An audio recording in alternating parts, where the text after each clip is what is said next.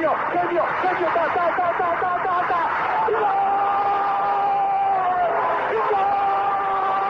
Dennis Bergkamp, Dennis Bergkamp, Dennis Bergkamp neemt de bal aan. Dennis Bergkamp, Dennis Bergkamp, Dennis Bergkamp, Dennis Bergkamp, Dennis Bergkamp. Posse de bola para Portugal, vai Éder, vai Éder, vai Éder, vai Éder, chuta, chuta, chuta! Gol! Gol!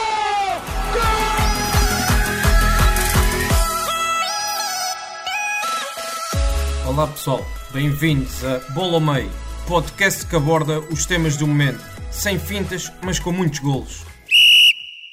Bem-vindos a mais um Bola ao Meio. O meu nome é André Zeferino e hoje vamos, para variar, falar de futebol. Numa altura em que há navios a irem ao fundo, com equipas a abandonarem as suas candidaturas ao título, começam também a aparecer campeões à vista. Vamos então passar em revista alguns dos principais campeonatos onde se avizinha festa de campeão. Para isso tenho comigo uma dupla de Souzas, o Daniel Souza e Flávio Souza, analistas da ProScout. Bem-vindos e obrigado por eh, marcarem aqui presença no Bola ao Meio. Uh, olá, olá a todos, a todos os ouvintes. Uh, olá André, olá Flávio. Uh, queria agradecer pelo, por, estar, por estar cá. Temos certamente muito que discutir aqui sobre esses tais campeões que já estão, que já estão à vista. Uh, e acho que, acho que vai, ser, vai ser uma conversa agradável aqui entre, entre os três. Olá a todos. Antes de mais, agradecer a, a este convite para participarem mais nesta edição. Um, e nada melhor para falarmos de, de campeões em vários campeonatos. Vamos passar pelo campeonato italiano, pelo campeonato espanhol, o campeonato português e também vamos dar um pezinho até Inglaterra ao Championship, onde o Leeds United está muito perto de uh, conquistar um lugar na Premier League da próxima temporada. Vamos começar por Itália, onde a Juventus está muito perto de uh, garantir o Scudetto. Daniel, comece por ti, esta Juventus que não encanta, mas lá vai ganhando. Sim, acho que isso é uma, uma boa descrição daquilo que, que é a Juventus, não só este ano, mas já vem sendo há uns anos para cá. Uh, é uma equipa que, que, o futebol que pratica não é, é o mais atrativo uh, que há pela, pela Europa.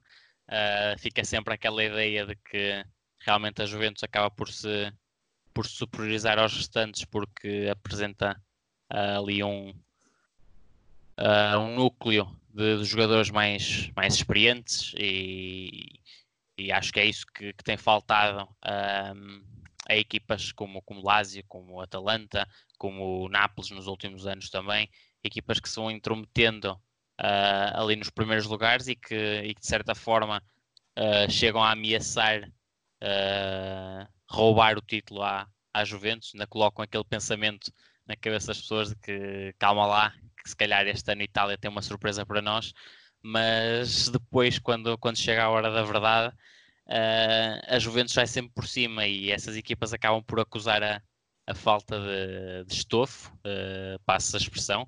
Aliás, temos agora exatamente o exemplo da Lazio. A Lazio estava pertíssimo da Juventus e vai com três derrotas consecutivas que, que atiraram uh, toda uma época uh, praticamente imaculada da equipa de Inzaghi ao lixo e neste momento a Juventus está outra vez muito confortável e pronta para festejar mais um, mais um campeonato. Uh, é uma equipa, e eh, para terminar, uh, queria também acrescentar que, uh, para além da experiência, a Juventus é uma equipa também que, com, com a estrela, com aquela estrelinha de campeão que também é, é necessária para, para quando as coisas estão, estão menos bem. E a Juventus tem essa capacidade, de, mesmo quando o jogo não, não está a correr de feição, de conseguir um golo caído do céu, se, se for necessário, e, e lá vai passando por entre os pingos da chuva. e é como disseste no início, sem, sem encantar ninguém, mas vai somando títulos e, e acho que o que falta desta equipa da Juventus é mesmo dar aquele step up uh, que tem vindo a querer dar para lutar pela, pela Liga dos Campeões, mas que realmente para uma competição dessas ainda falta, acho que ainda falta muita qualidade no plantel e acho que este plantel atual da Juventus chega perfeitamente para as competições internas, mas para, para se bater com os melhores da Europa ainda tem, ainda tem muitos passos para dar. Faltam seis jogos na Série A, oito pontos de vantagem para a Juventus em relação ao Lazio.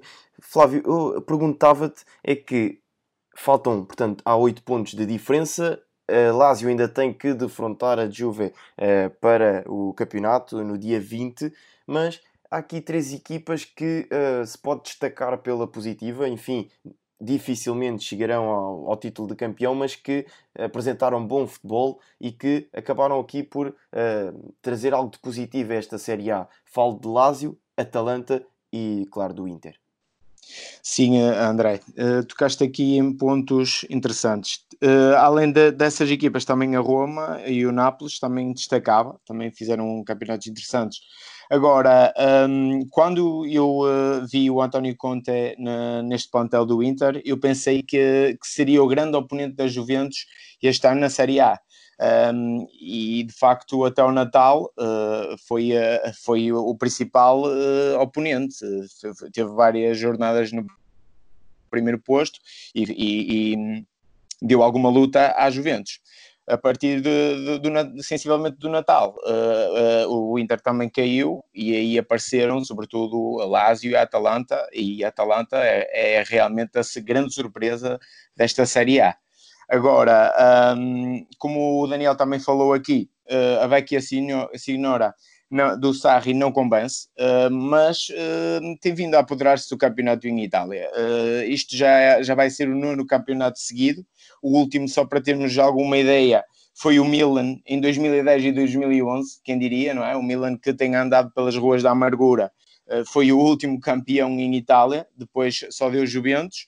Uh, mas também, como o Daniel aqui tocou aí muito bem, o talento individual desta, desta Juventus destrói a concorrência por completo. É, nós temos Ronaldo, temos Dybala, temos Higuaín, temos Douglas Costa, uh, também o, Daniel destacou a experiência, também é verdade, Tem, temos Bonucci, uh, Buffon, Chiellini, ainda temos o, o, o Delight uh, e o Pjanic. É, torna-se muito complicado uh, em Itália combater estas Juventus e, e, e, lutar pelo título, a verdade é esta. Um, aqui o, o, mais interessante no campeonato italiano vai ser é, é, é, ver quem é que vai ser o melhor marcador, uh, que a luta entre o Immobile é, e o Ronaldo está, está.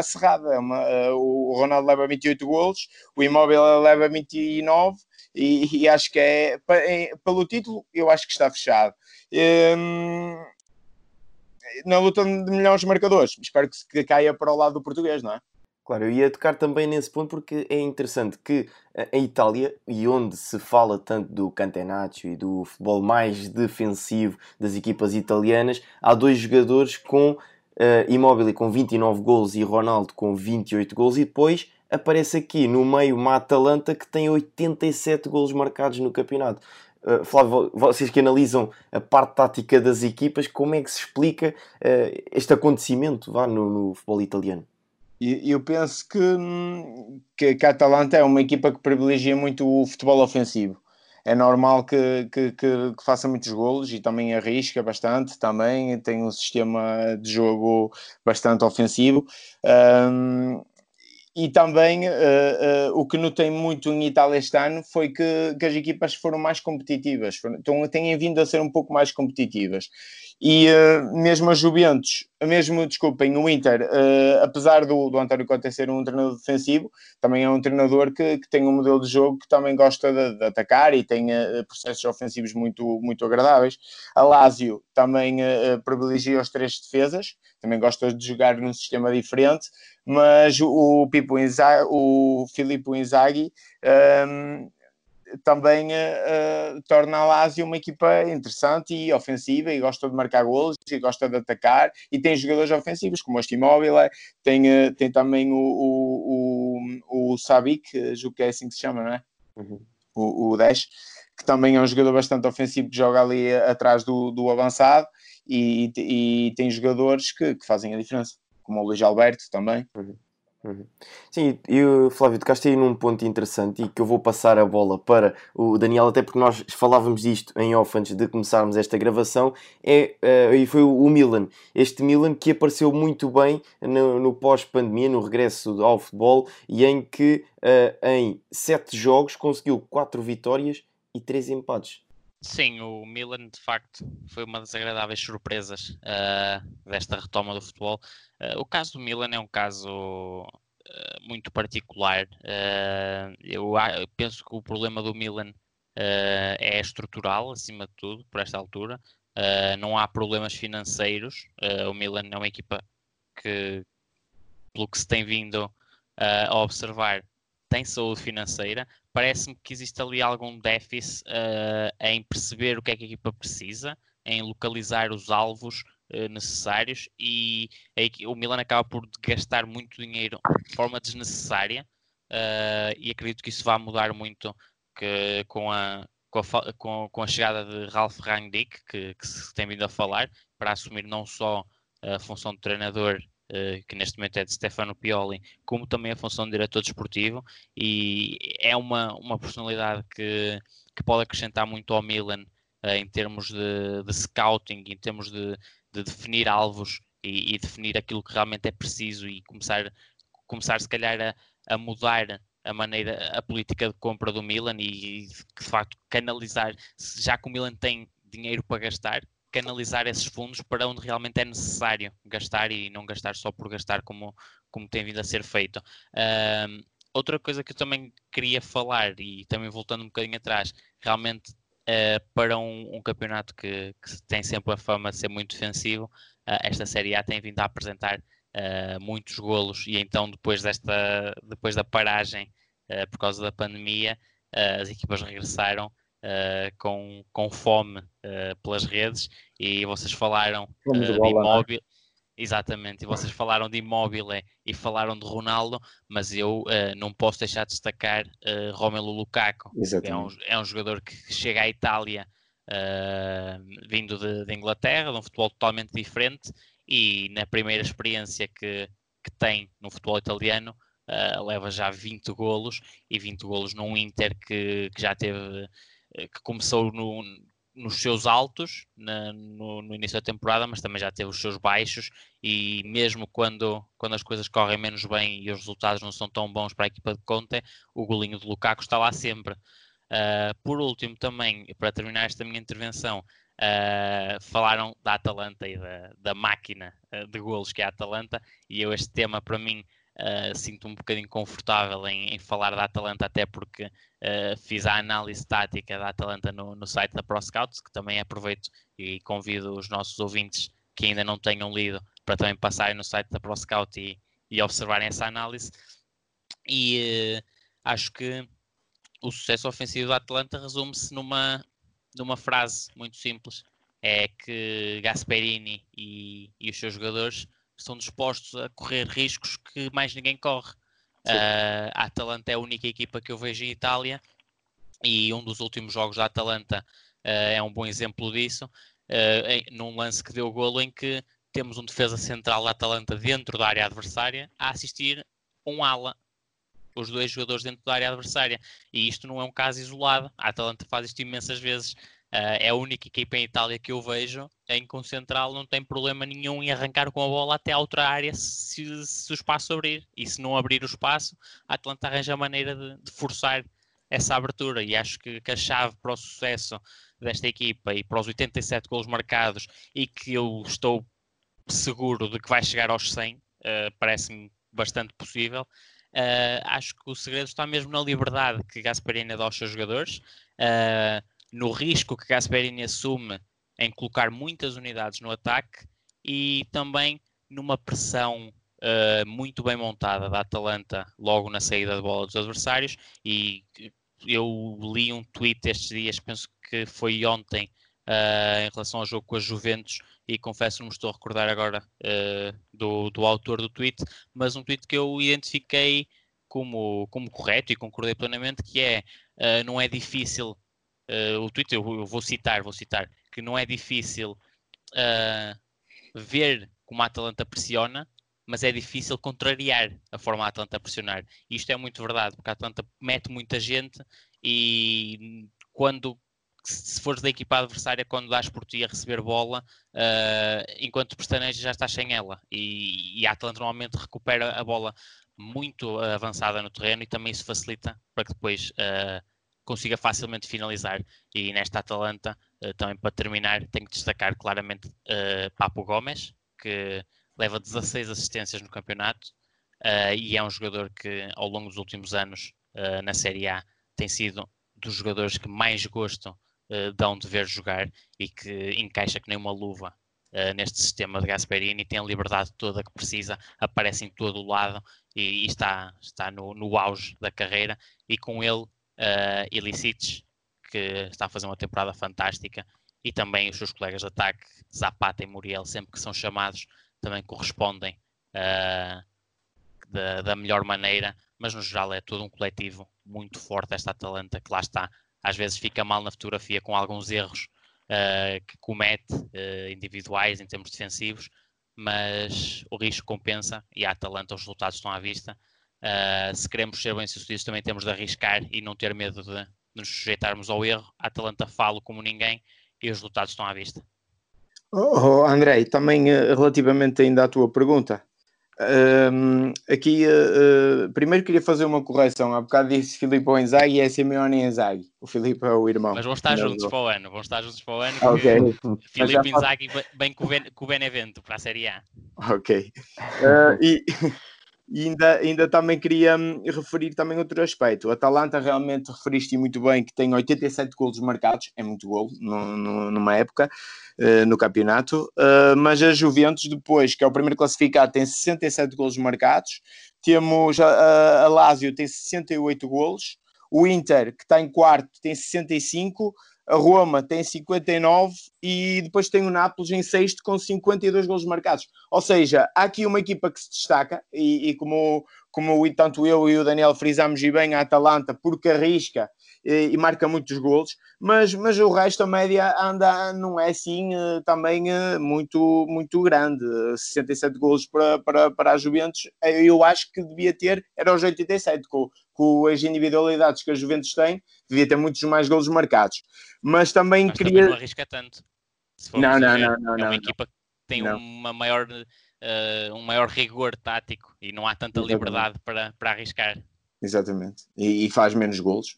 Uh, uh, mas depois também uh, falar, como o Daniel muito bem falou, no Alexis Sanches, também que, que neste Inter, com o Lukaku, tem o Alexis Sanches que também vem de Inglaterra, também estão habituados a um ritmo competitivo completamente diferente e são jogadores top. Uh, e, e, ainda o Lautaro Martínez, a surpresa que, que encostou o Alexis Sanchez grande parte da época para o banco. Uh, portanto, também aqui uh, jogadores muito ofensivos. E ainda destacar a Roma, porque apesar de não ter assim um, muitos gols marcados, porque também lá está, também não arrisca tanto em termos ofensivos como a Atalanta, mas uh, opta sempre por um futebol de, de ofensivo, gosta de um futebol positivo, de posse de bola e também gosta de atacar e tem, seus, e tem muito, gosta de privilegiar o futebol bonito. Bem, e como se costuma dizer, um daqueles chavões grandes é que arrancamos em grande estilo. Vamos então seguir em frente e avançamos para o uh, Campeonato Espanhol, a La Liga, onde Real Madrid e Barcelona ainda lutam ali taco a taco, se bem que na altura da gravação do podcast o Real Madrid ainda tem menos um jogo, podendo chegar aos 84 pontos se vencer uh, fora o Granada e manter assim uma vantagem de 4 pontos para o Barcelona. Uh, Daniel, vamos começar por ti que é que se passa aqui neste Barcelona que uh, com Setien também não pegou? Uh, realmente, uh, o Barcelona é uma equipa que tem vindo a, a, revelar uma, uma crise de identidade ao longo do, dos últimos tempos. algo não está bem, algo claramente não está bem em, em Barcelona. Setien também não, não está a conseguir convencer, não está a conseguir que a equipa convença. Uh, já se fala até na sua saída, e ele que chegou há bem pouco tempo, e, e realmente este Barcelona uh, parece demasiado instável para, para conseguir chegar ao, ao título. Uh, o Real Madrid está, mesmo que, que não impressione muitas das vezes, acaba por ser mais coeso e acaba por não, não facilitar quando, quando tem a oportunidade. E é uma coisa que o Barcelona tem vindo a fazer imenso, tem vindo a facilitar e está a pagar o preço disso. E acredito que o Real tem ainda um jogo uh, em atraso uh, frente ao Granada. Uh, o Barcelona já jogou na 36 jornada. o Granada está a fazer uma boa temporada, é certo, mas acredito que o Real, com mais ou menos dificuldade, consiga, consiga vencer e ficam, ficam a faltar apenas duas jornadas, quatro pontos de diferença. Eu não, não é impossível, claro que não, mas eu diria que, que o Real tem uma mão e três dedos da outra uh, no troféu. Uh, eu diria que sim. Uh, acho que também, um pouquinho à semelhança da Juventus, o Real é outra equipa que, se o jogo estiver apertado, se estiver ali um 0-0 quase, quase a chegar ao fim, Uh, o Real tem capacidade de de repente conseguir, uh, conseguir um golo caído do céu, seja um, uma bola bombeada ou uh, arrancar um penalti. Tem, é uma equipa que tem vindo a ter essa capacidade. Aliás, nos últimos jogos, o Real tem tido bastantes vitórias pela margem mínima e bastantes até com, com pontapés de penalti que vão surgindo uh, nos últimos minutos, porque o Real força, força, força, força e lá acaba por conseguir fazer o seu golo. Uh, e nesta equipa também do, de, de Zidane, que depois, depois da paragem já tive a oportunidade de ver alguns jogos e destaco, por exemplo, a exibição contra o Valência, que foi muito bem conseguida, um bom futebol do, do, Real Madrid, mas tenho que destacar claramente aquele que para mim é o MVP deste, desta, equipa, desta equipa merengue, é o francês Benzema, uh, que acho que beneficiou imenso uh, desde, que, desde que o Ronaldo saiu, porque ficou mais à vista todo aquele trabalho que Benzema já tinha, mas de certa forma era colocado de parte uh, pela opinião pública porque era ofuscado pelos golos de Ronaldo.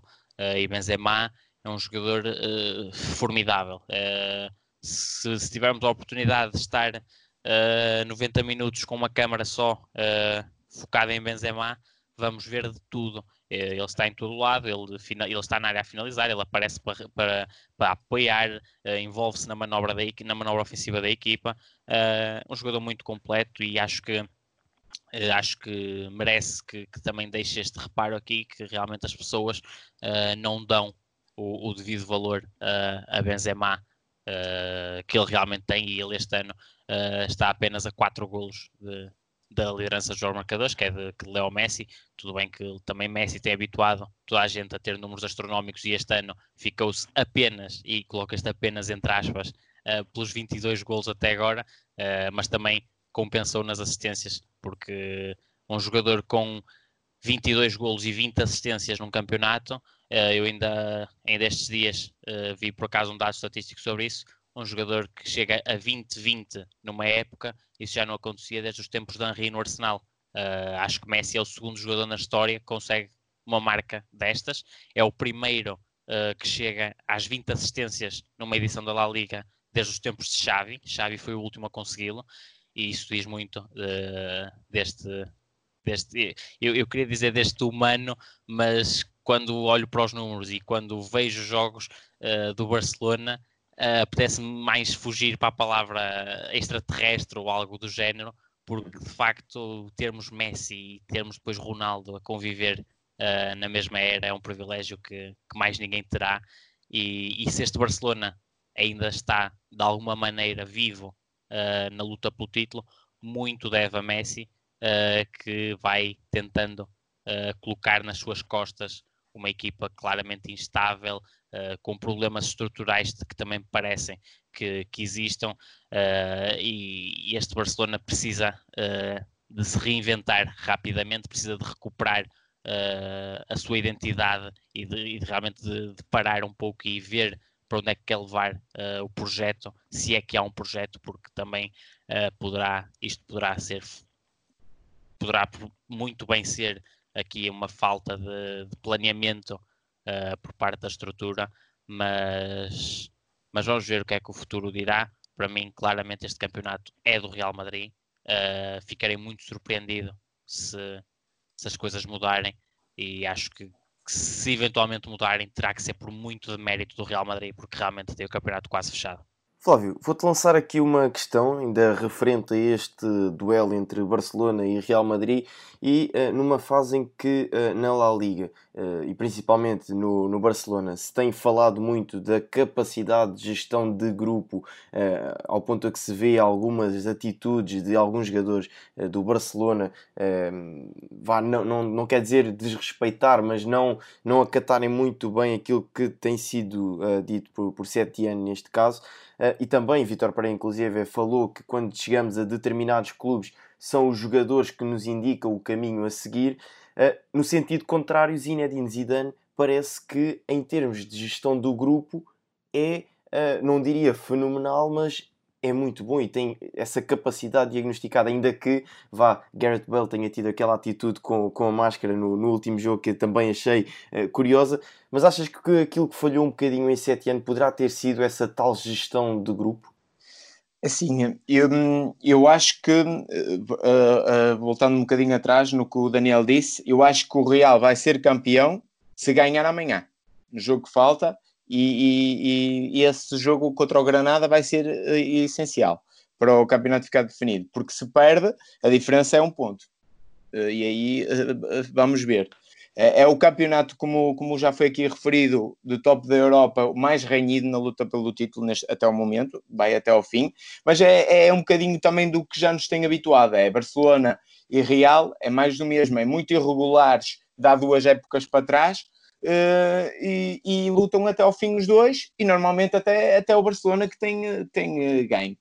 Uh, relativamente a essa questão que tu me colocaste, o Zidane, é assim, temos que ver, o Zidane em gestão de grupo é fenomenal, porque ele próprio foi um galáctico, foi um jogador to top e sabe gerir um balneário de galácticos como ninguém, e isso viu-se uh, no, no, até antes, quando ele, com o Ronaldo, uh, ganhou a Liga dos Campeões e ganhou também a La Liga. Agora, é curioso também vermos que há bocado falámos um bocadinho da Atalanta que arriscava e marcava muitos golos. Este Barça tem 80 golos marcados. Tudo bem, a qualidade individual é, é, muito, muito grande, mas são números também muito, muito, grande, muito fortes. Agora, no Barça também temos que analisar aqui uma situação: é que houve dois treinadores na época uh, ao Valverde e depois o Kike Setién. Uh, isso trouxe, eu acho que trouxe muita instabilidade à, à equipa e, e, não é por acaso que o Barça tenha uh, neste momento uh, cinco derrotas para um candidato ao título é muita derrota. Agora acho que, um, que o, o, problema do Barça vai muito além do treinador. Acho que é, é, do próprio projeto. O problema tem a ver muito com o próprio projeto. E se repararmos, eles contratam jogadores que descaracterizam um bocadinho o próprio modelo de jogo da equipa.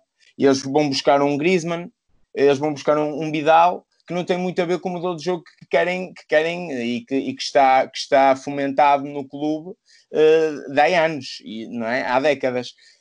Um, além disso, o problema também, uh, marcando 80 golos, uh, não, também não é um problema, não é ofensivo porque a qualidade individual vai resolvendo também muitos problemas, eh, sobretudo o que o Daniel falou do Messi eh, e pelo Soares, que vão disfarçando muita coisa. Agora, há sim, e, para mim, na minha perspectiva, muitos problemas defensivos. Uh, há uma fraca reação à perda da bola, há muita pouca pressão uh, sobre o portador da bola adversária, expõem-se demasiado aos contra-ataques adversários, e aí sim, eu noto um bocadinho os jogadores relaxados e os jogadores a não darem uh, tudo para, para poder fazer mais, para poder dar mais. E, e talvez por aí aposta-se mais no, na, na, na, na, formação. E, e isso podemos falar de tudo uh, do, do Kike Setian, mas continua a apostar e sem medo em jogadores como o Júnior Firpo, ainda no último jogo, o Ricky Pugui, o Fati, o Araújo, uh, e ele continua a arriscar. Agora, sim, também acho que ali há vários problemas de balneário, mas não, não, não, não creio que a culpa seja só do, do treinador. Vamos então avançar para o próximo campeonato. O campeonato que se segue é o Campeonato Nacional. Em Portugal, o Futebol Clube do Porto está muito perto de se sagrar campeão, faltando apenas um ponto e no próximo jogo recebe o Sporting. Vamos arrancar desta vez com o Flávio. Flávio, muito dificilmente o Benfica já chegará ao título. Sim, eh, muito dificilmente o Benfica chegará ao título e eu arrisco-me a dizer que há 99% de probabilidades do Porto ser campeão. Em três jogos só lhe basta um empate, eh, a verdade é essa. Agora, ehm, eu queria em primeiro lugar destacar que o Covid não teve influência direta na definição deste campeão. Ehm, o Benfica vinha num, num mau momento de forma, a partir do clássico do Dragão, em que há uma derrota em Braga, uh, ganha depois ao Gil Vicente, mas empata com o Moreirense e o Setúbal nas jornadas seguintes. No pós-retoma, o momento uh, mantém-se, há um empate com o Tondela, uh, mantém-se e agrava-se, porque há um empate com o Tondela, há um empate em Portimão, tudo bem ganha o Rio Ave, mas nas condições que foram, que foi contra nove uh, jogadores em campo do Rio Ave, e há uma derrota com Santa Clara e uma derrota com o Marítimo, e depois aí há uh, o despedimento do Laje, depois há uma, uma vitória com o Boa Vista e volta a empatar na última jornada. Agora, aqui eu acho que o Benfica perde, perde uh, o, o campeonato também por muito culpa própria, e essencialmente podemos começar a falar na formação do seu plantel. Um, tem três avançados com características muito idênticas, uh, Vinícius, Sferovic e Diego, por exemplo, muito possantes, homens da área, mas depois no, há uma indefinição muito grande no segundo avançado. Uh, começa o Raul de Tomás, que, que, que teve, não marcando golos, rapidamente uh, ainda foi aposta, mas levou a que tivesse sido vendido no mercado de janeiro. Depois tenta-se aqui uma solução que é o Chiquinho, que até teve algum rendimento, depois volta-se a, a, mudar nessa, no segundo avançado e coloca-se o Tarabt. Há uma, uma, altura da época que aquilo até parece mais um 4-3-3, em que o, o, próprio trinco uh, era o Gabriel, não havia um, um trinco mais defensivo, e, e altera-se um bocadinho aí, eu acho que o sistema tático, para um 4 mais para um 4-3-3, e depois uh, houve outra solução que foi o Rafa na, na posição de segundo avançado. Aqui, uh, isto tudo eu acho que são erros na formação, que têm a ver com a formação do plantel. Outro, outra, outra constatação, os 20 milhões dados pelo Weigl, o jogador é, é, muito bom, quem o conhece dos tempos da Alemanha sabe, sabe disso perfeitamente, mas haveria necessidade de gastar 20 milhões no Weigl, quando nessa posição teria lá Florentino, que estava a dar conta do recado, tinha o Face, e tinha outro jogador mais experiente como o Samaris. Um, continuo a achar que o André Almeida, por exemplo, também na lateral direita, é um jogador demasiado curto para titular do Benfica, mas tudo bem, é um jogador experiente, é um jogador que dá tudo e é, é um dos capitães de equipa, mas os problemas com as lesões obrigaram que não havendo uma, uma, uma segunda opção um, de, de, qualidade, que o Tomás Tavares, o menino no Tomás Tavares com 19 anos, com eh, diversas limitações defensivas, fosse jogado às feras e tivesse que ter rendimento imediato e, e, e acho que não o teve.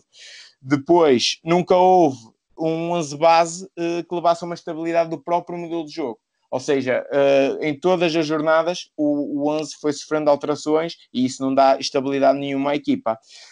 Um, o que me leva a questionar também um, a própria decisão de manter o Laje, tudo bem, que, que, que, ganhou o, o, ano passado o campeonato com todo o mérito e nas, nas circunstâncias em que o ganhou, mas não, tenho sérias dúvidas que ele estaria preparado para, para uh, um grande, fazer a época toda num grande apenas com meia, meia liga disputada o ano passado. Agora, falando um bocadinho no Porto. Um, eu queria realçar um bocadinho a importância do Sérgio Conceição. Um, ganha os dois jogos com o rival do Benfica e, e, e, ambos os jogos que podemos analisar também na Pro Scout um, foi, foi uh, taticamente teve exemplar, aniquilou completamente o, o adversário. Uh, quando precisou na reta de final de ganhar, ganhou os jogos, uh, nem que fosse recorrendo a um futebol mais direto e um futebol mais musculado, eh, não houve problema, recorreu a esse futebol, o importante era, era ganhar os três pontos e isolar-se no primeiro lugar. Um, e o que é certo é que o Sérgio Conceição consegue, e com os problemas que toda a gente está a par do fair play financeiro, consegue em três anos, consegue dois, vai conseguir dois campeonatos para o Futebol Clube do Porto. Um, mas julgo que, que, também falámos um bocadinho disso em off. Acho que não é, não é de retirar mérito ao campeão, porque nunca se tirou mérito a um campeão, mas acho que este ano vai ganhar a equipa eh, menos irregular. Foi porque, isto porque eu estou habituado e gosto de ver quando um campeão uh, se constitui de, de, de, regularidade, quando é um campeão consistente e dominador. Uh, e isso não se verificou neste Porto, porque assistiu-se alguma irregularidade ao longo da época, teve a sete pontos de diferença para o Benfica, um, teve alguns resultados negativos e alguns momentos de forma maus, eh, temos que, que ser claros a dizer isto, e, e, e, houve vários períodos da época em que até sentiu o próprio Sérgio Conceição viu o lugar um bocadinho posto em causa e sentiu forte contestação da parte até da massa associativa. O Flávio tocou aqui num ponto interessante que foi uh, manter Laje da época passada para esta temporada. Agora, Daniel, eu coloco-te a questão assim, que é o Futebol do Porto assumindo que uh, será campeão e conquistará esse um ponto que falta nos três jogos, manter Sérgio Conceição para a próxima temporada, sim ou não? E deixar aqui também um dado interessante é que se Sérgio Conceição vencer o Sporting, vai igualar o feito de José Mourinho, que foi vencer os quatro clássicos da época. Portanto, manter Sérgio Conceição para a próxima temporada, sim ou não? É sim, eh, eu posso responder de duas formas. O que eu faria? Uh, não não, não manteria Sérgio Conceição como, como técnico do, do Futebol Clube do Porto. O que é que eu acho que vai acontecer? Sérgio Conceição fica, porque também é difícil, é difícil uh, despedir um treinador quando ele acaba de ser campeão nacional e quando vence dois campeonatos dos últimos três.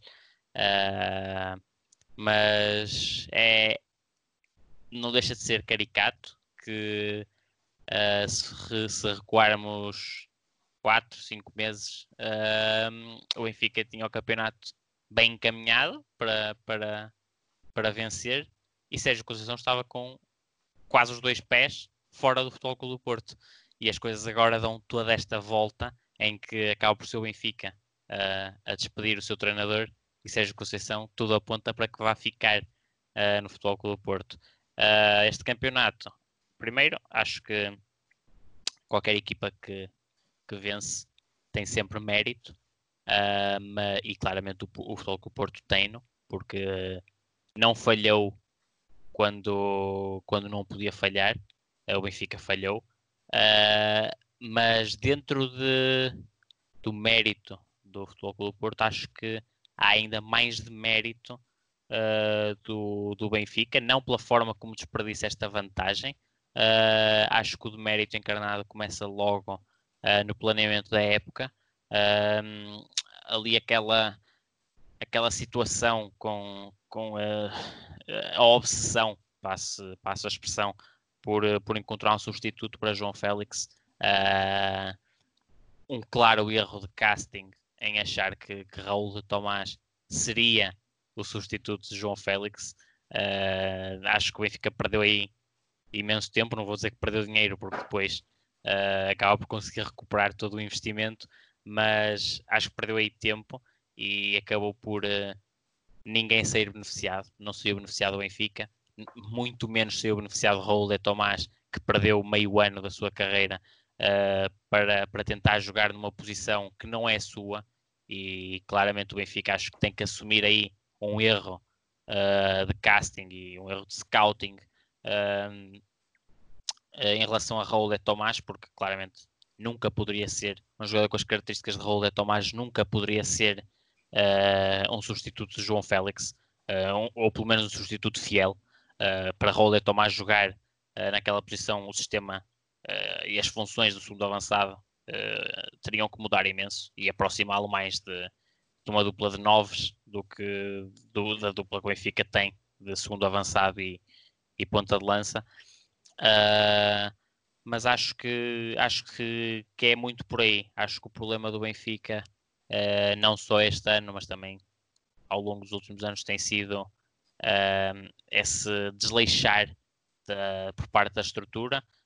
há um, ali um, um, um, certo nivelar por baixo, se é que posso usar esta expressão, em, em relação ao, ao, adversário, porque toda a gente sabe que o Futebol Porto não está bem financeiramente, foi intervencionado por, pela UEFA.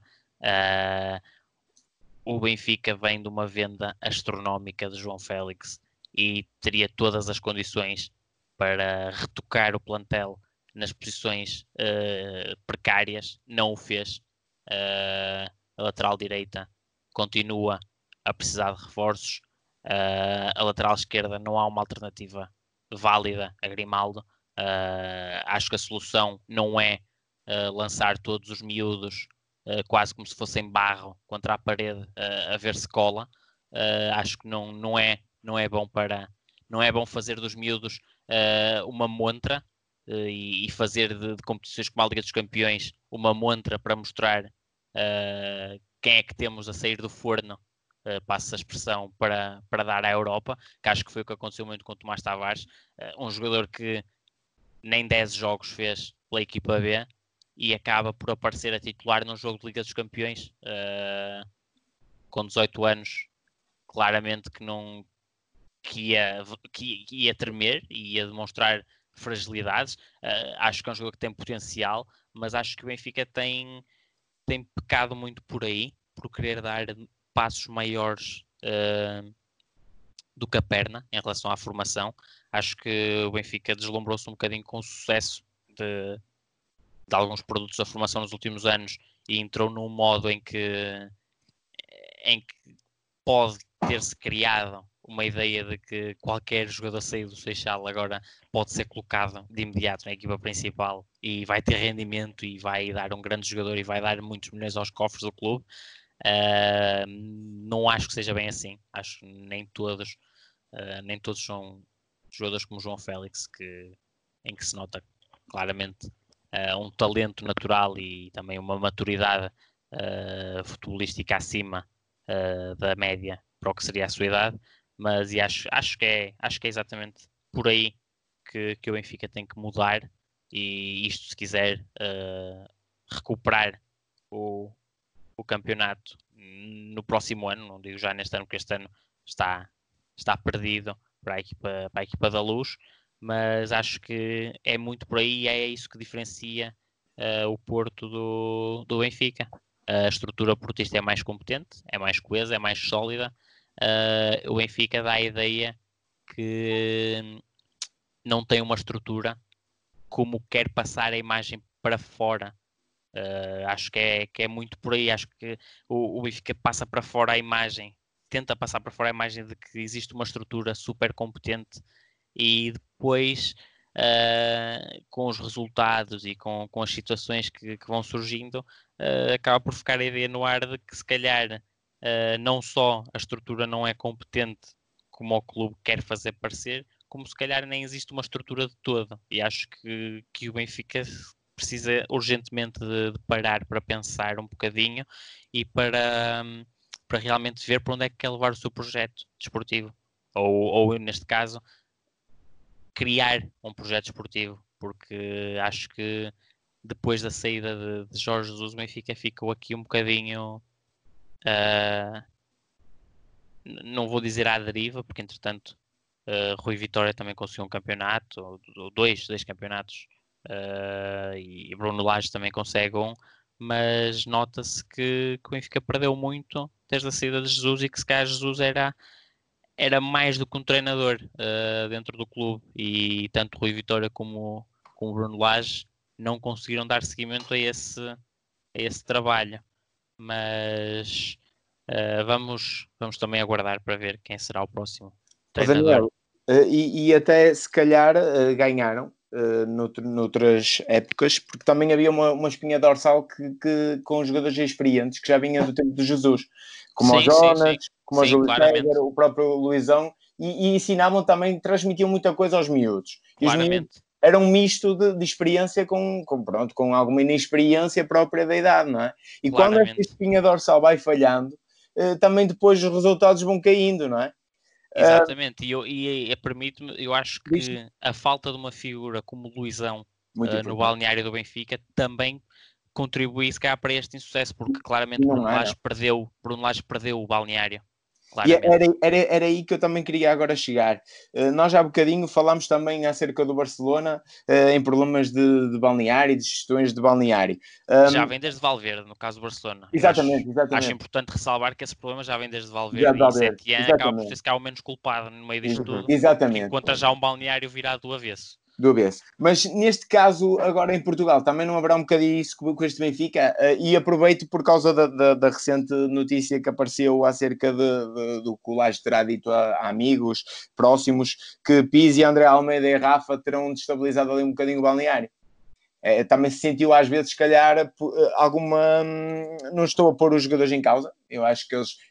É, foi um mau momento, e eles não conseguiram ultrapassar esse mau momento, mas também podemos lançar isto para cima da mesa, não é? Sim, claro que sim, todas as hipóteses são válidas. Claro, não, não, não estamos a colocar o profissionalismo dos jogadores em causa, mas acho que numa situação destas, numa crise de resultados tão extensa como o Benfica uh, vinha a ter, uh, acho que a falta de uma figura como Jonas, uma figura como Luizão, quase, uma espécie quase de figura paternal dentro do balneário, uh, acaba também por, uh, por pesar imenso, porque claramente Bruno Lage não teve uh, a capacidade para continuar a segurar o balneário, assim como o Rui Vitória não a teve quando a sua saída se aproximou, quando foram, começaram a ser os últimos tempos de Rui Vitória. há muitas semelhanças entre os últimos tempos de Rui Vitória e os últimos tempos de Bruno Lage. Um, e acho que poderá também ser por aí a falta de, de um verdadeiro líder. Atenção, uh, acredito que, que Jardel uh, possa uh, ter esse perfil, mas ao mesmo tempo não é Luizão. E Luizão era um nome que, mesmo estando já também nos seus últimos tempos de carreira mais encostado às boxes, passa a expressão, por causa dos problemas físicos, continuava a ter uma influência muito grande no balneário, a ambientar os novos jogadores e também a, a manter uh, as peças todas unidas. E acho que também é muito por aí. O balneário Benfica parece claramente fragmentado nesta altura e, e acho que o Benfica precisa urgentemente, uh, primeiro precisa, claro, de, de, definir um novo treinador para, para a próxima temporada, uh, a confirmar-se aquela aquele regresso de Jorge Jesus que, que tem vindo a, a ser fortemente falado. Um, acredito que o Benfica vai, obviamente, ter um salto qualitativo uh, gigantesco e, e aí acho que uh, um treinador com personalidades de, de Jesus, uh, completamente diferente das personalidades de Rui Vitória e de Bruno Lage, acredito que aí, se calhar, não seria tão urgente uma figura dentro do próprio plantel, essa tal figura paternal, digamos assim, porque a própria personalidade de Jorge Jesus e a, já... gestão, e a gestão de plantão, não é? Exatamente, e a própria personalidade dele já, já faz esse, esse trabalho, digamos assim, de, de, segurar as peças e de manter o balneário unido, que acho que foi uma das coisas também que, que falhou imenso, uh, aliado, claro, ao que, ao que já mencionei, de que, na minha opinião, uh, o Benfica não tem uh, a estrutura que diz ter, nem tem a organização que diz ter e, e o projeto desportivo que, que, que se farta de apregoar à comunicação social e que depois uh, tem todas estas falhas que, que quando postas a nu uh, fazem realmente as pessoas pensar se, se, será tudo assim tão profissional e tão organizado e se estarão todos em sintonia como, como fazem parecer. Mas acho que tem que ser por aí. Acho que Uh, o Futebol Clube Porto nisso ganha imenso, sempre, sempre ganhou ao longo do, dos últimos anos nesse aspecto.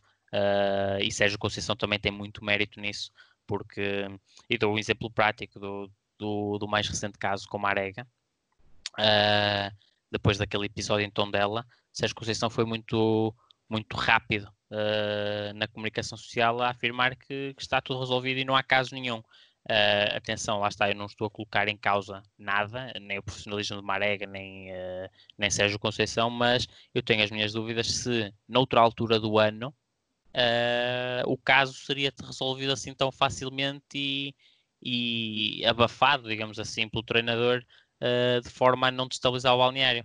Acho que Sérgio Conceição nisso tem muito mérito e foi muito inteligente.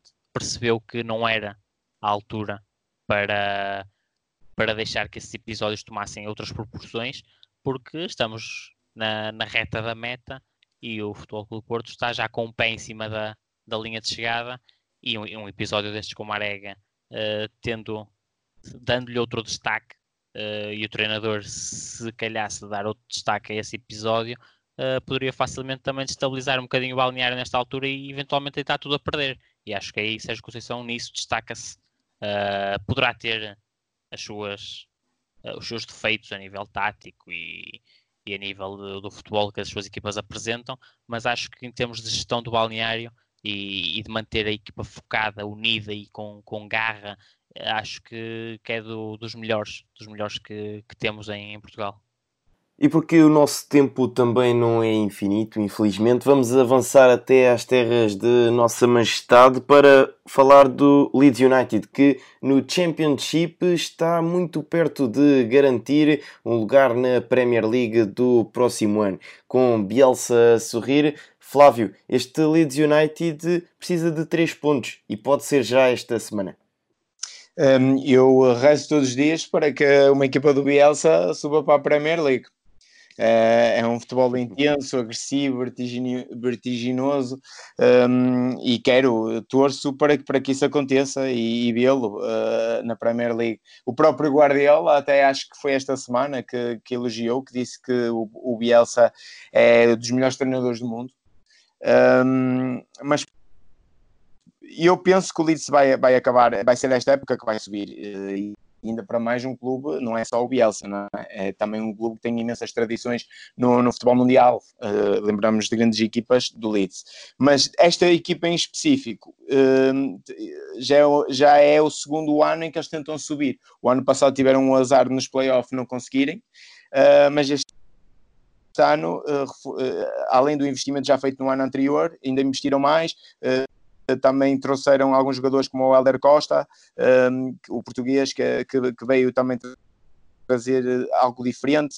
E, depois veio aliar também com alguns contratações que já tinham eh, do ano passado, por, por exemplo o, o ponta de lança, o Benford, que é um jogador que, que hum, bastante móvel e que também uh, sabe estar e sabe aparecer para finalizar. O próprio Klitsch, do meio campo, que é um jogador bastante muito interessante, mesmo muito interessante. O Eiling, o lateral direito. Um, no, uh, também tem o, Paco, o, Paco, o Pablo Hernandes, que esteve no Valência, também é um jogador uh, fora de série, e no banco também ainda tem o Alioski, que é, que é um jogador muito interessante. Eu acho que eu rezo todos os dias para que este Leeds caia lá na Premier League ao ano. Vai ser, ainda vai tornar a, Premier League ainda mais competitiva, sem dúvida. Daniel, e este West Bromwich com Mateus Pereira, o líder em assistências do Championship, que uh, ao empatar frente ao Blackburn Rovers, praticamente uh, adiou aqui aquele que poderia ser o título de campeão no Championship.